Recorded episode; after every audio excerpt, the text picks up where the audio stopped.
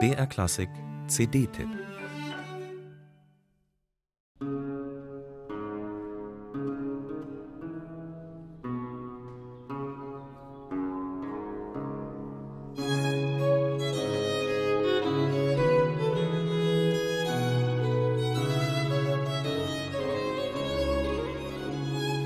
Freude, Leid, Triumph.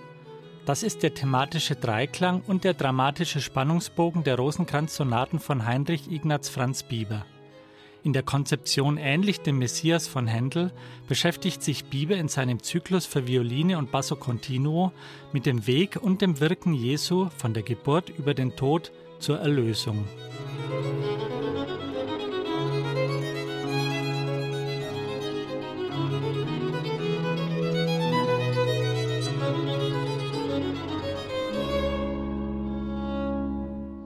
Der Geiger Gunnar Letzbohr hat mit der Continuo-Sektion seines Ensembles Ars Antiqua Austria nun eine neue Gesamtaufnahme der Rosenkranz-Sonaten auf zwei CDs vorgelegt.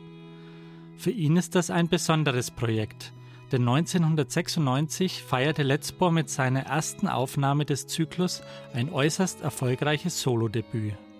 Der Erfahrungsschatz ist nun reicher – doch kommt das Letzbohr heute wie damals vor allem auf die Unmittelbarkeit der Interpretation an. Er scheut sich nicht, Biebers Klanggemälde ungeschönt auszuleuchten. So ist etwa der Schlusssatz der Sonate mit dem Titel Jesus, der für uns gegeißelt worden ist, auch eine Geißelung für die Ohren. Man kann die Peitschenhiebe und ihre Gewalt geradezu nachfühlen.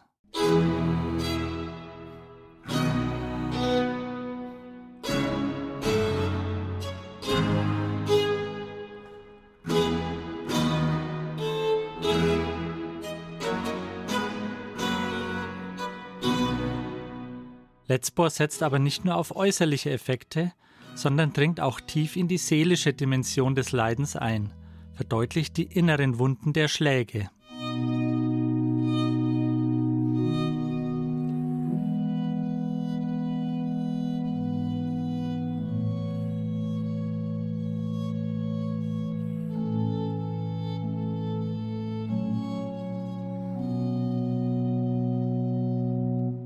Neben dem Solisten müssen auch die Continuo-Spieler hervorgehoben werden.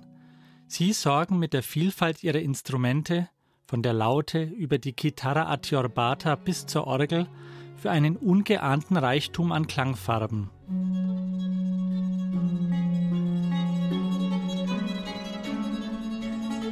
Vermutlich spielte Bieber, Vizekapellmeister des Salzburger Erzbischofs, die Sonaten einzeln bei den Andachten der Rosenkranzbruderschaft in der damals neu errichteten Wallfahrtskirche Maria Plein. Für Gunnar Letzbohr sind die religiös-mystischen Wurzeln der Rosenkranz-Sonaten nicht nur historisches Faktum, mit dem man umgehen muss, sondern persönliches Anliegen.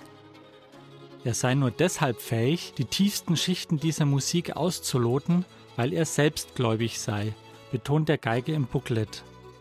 Der Gehalt der Mysteriensonaten könne nicht geistig erfasst werden – sondern nur als mystisches Ereignis in Demut erlebt werden. Durch Rührung vom Herzen zum Herzen.